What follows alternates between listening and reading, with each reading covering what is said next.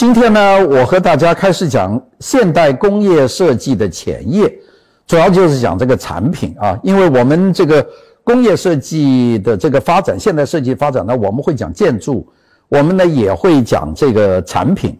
那么大家说，这个工业设计出现以前，这个生产是怎么做呢？其实，在我们中国人来说，这个批量生产早就不是个问题了。我们的瓷器，我们的丝绸。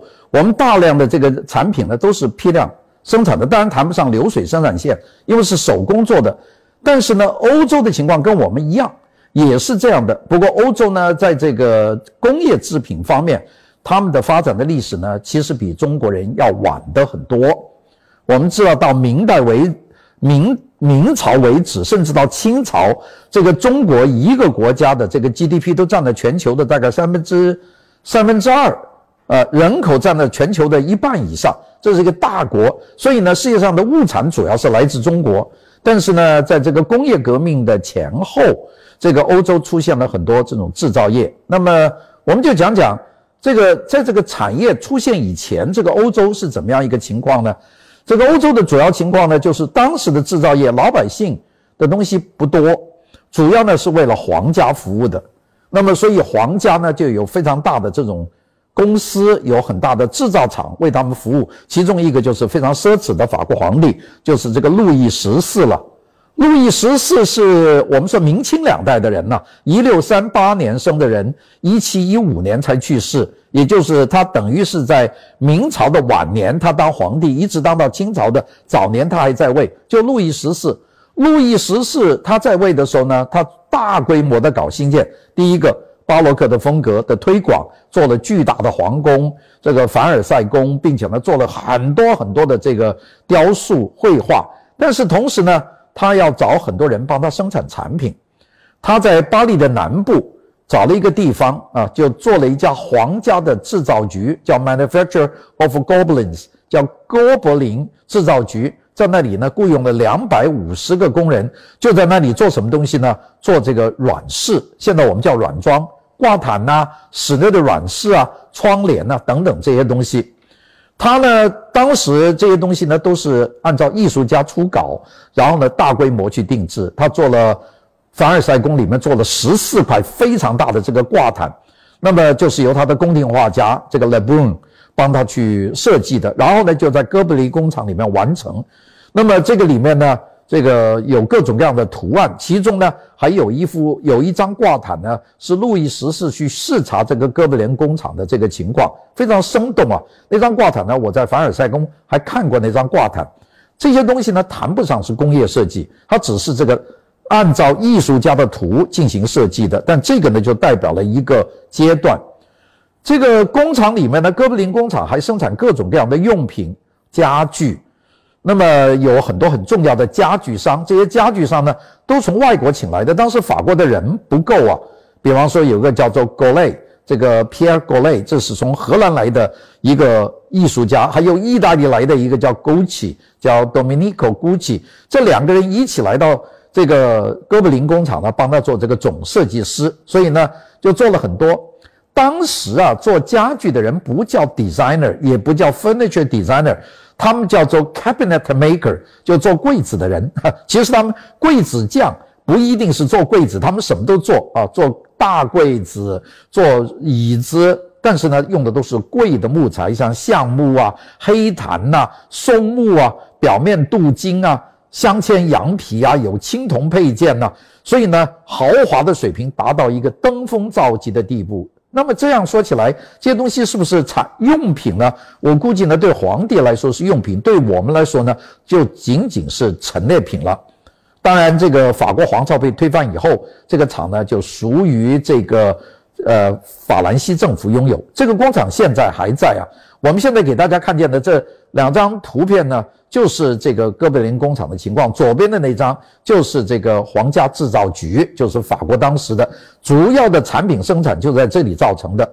右边的这一张呢，就是在哥布林工厂生产的各种的挂毯。那么我们看可以看见当时的情况。那个我们把照片放大一点，左边这张照片呢，就看可以看见这个皇家哥布林工厂的这个门楣，门楣上面呢还有字。这就说明这是皇家制造局。右边这张呢是哥本林工厂出的挂毯，这些挂毯呢由于量很大，就分布在各种地方。那是我为什么说它不是工业设计呢？因为它纯粹手工做的。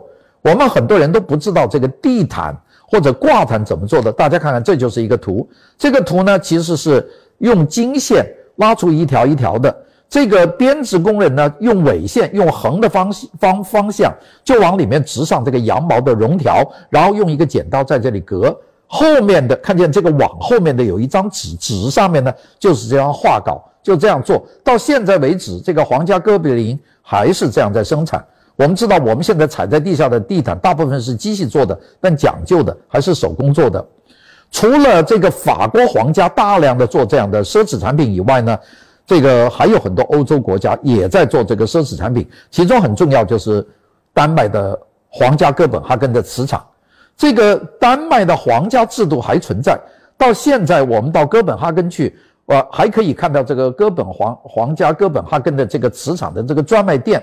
这个专卖店呢，我还去过几次，那个东西非常可爱。但是你要知道，这都不是贴花的。所谓贴花呢，就是拿一个白瓷盘，用一个贴过过花的纸贴在上面，是印刷出来的一节就是了。我们现在买到的瓷器一大部分都是贴花的，而在这个丹麦的皇家瓷厂，他们全部是手绘的。我们看见这位工人就在这里用手工来上釉子，用手工画花。那么另外，西班牙也有皇家的工厂，右边的这张就是西班牙的皇家玻璃厂。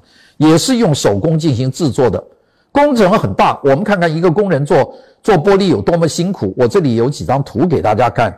左上角的那张图就是一个工人在那里用自己的这个口来吹这个玻璃器，把它吹了以后，然后旋转，然后呢，右边呢，趁这个玻璃器还是热的时候，他就要切割、要打磨，是一个非常复杂的过程。所以这些产品呢都非常奢侈。那这样一看呢，我们就知道什么叫做工业化前期，这就是工业化前期。当然，做出来的玻璃产品呢，美轮美奂。这是西班牙的皇家玻璃厂所做的这些产品，上面的这些刻花都非常漂亮，并且玻璃呢还可以拥有各种颜色，那个是一种非常高级的一种欣赏的作品。呃，这个时期我们知道，在设计方面还走出了很多路。呃，第一个就是海报，但就是海报怎么能算设计呢？海报是平面设计的一个重要的一个分支。那个在印象派出现，就是艺术运动出现的时候，就是一八六十年代、一八七十年代，巴黎已经变成一个非常大的一个消费的城市，所以呢，它需要大量的海报去告诉大家这个呃这些演艺的活动啊、剧场啊、咖啡馆啊，就是要有这样的。这样的一些海报，所以呢，我在这里呢给大家看的几张呢，就是这个时期的海报。这个时期的海报呢，出了有几位神人啊，我们前面的有几张海报，我给大家看看。一个呢，就是我们看右边的这一张图，呃，前面右边的这张图，这个这个是一个非常重要的人，这个人呢叫阿拉方索穆卡，穆卡穆卡是一个斯洛伐克人。那我们早年我们知道捷克和斯洛伐克是合并为一个国家，我们就把叫做捷克斯洛伐克。现在是分开的，他是斯洛伐克人，但是他的主要成就呢，就在巴黎。他是属于呃这个新艺术运动的一个重要的一个平面设计师。他的特点呢，就是根本不用直线，全部都是弯曲的线，并且呢尽量有平面的感觉。你看他这个画的这个女性这个头发是变成一个非常漂亮的图案。好像一个音符一样，用这种方式，这就是阿拉方索穆卡的这个作品。弯曲的线，有很丰富的绘画，它不可能大批量的生产，也不代表工业化时代。所以，我们说工业革命虽然来了，但是在工业革命的前夜，还是有很多呃的艺术家和设计师努力要走到这个以前去。好了，我们看这张图呢，就很明显的可以看出这个运动在变化的时候的一个一个很大的一个浪潮了。左边这张画呢，还是一个呃阿努沃就新艺术运动风格的画。那么对比起来看呢，右边的建筑呢，高地的建筑呢，就完全和这个结合了。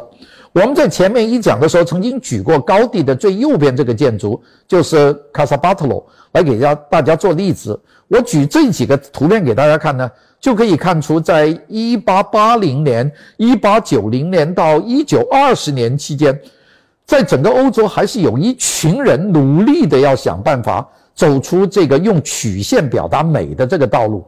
这个最主要的人呢，就是这个巴塞罗那的建筑师这个安东尼奥高地。这是高地的这个卡萨巴特罗的这个窗户和它的天井。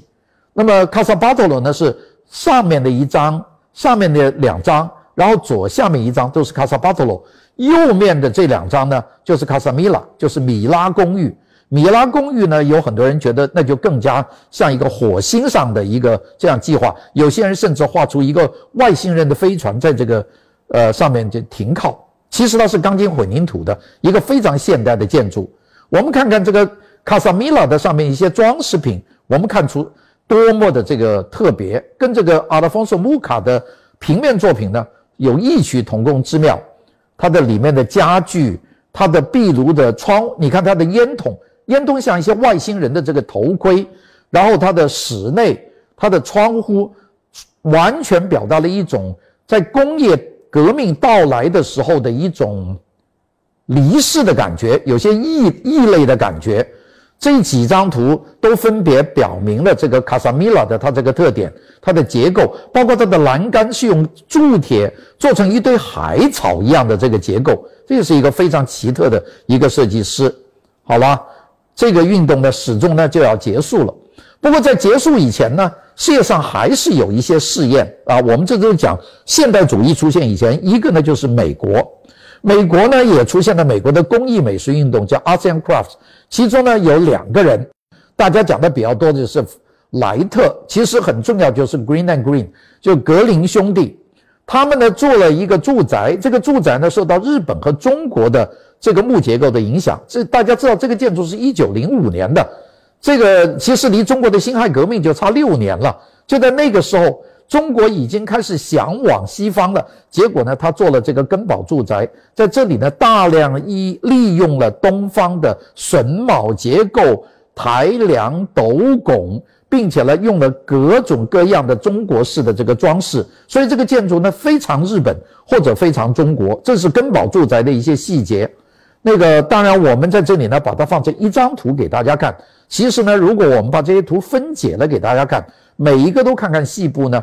它会非常好看的，所以呢，我们今天呢讲到这里，就等于是把这个呃工业设计、工业革命到来的时候的这个现代主义形成以前的这个建筑和产品和平面给大家过了一次啊。我们这个呢主要是讲前现代的这个设计，那后面呢我们就要讲这个时候的一些设计的思潮了。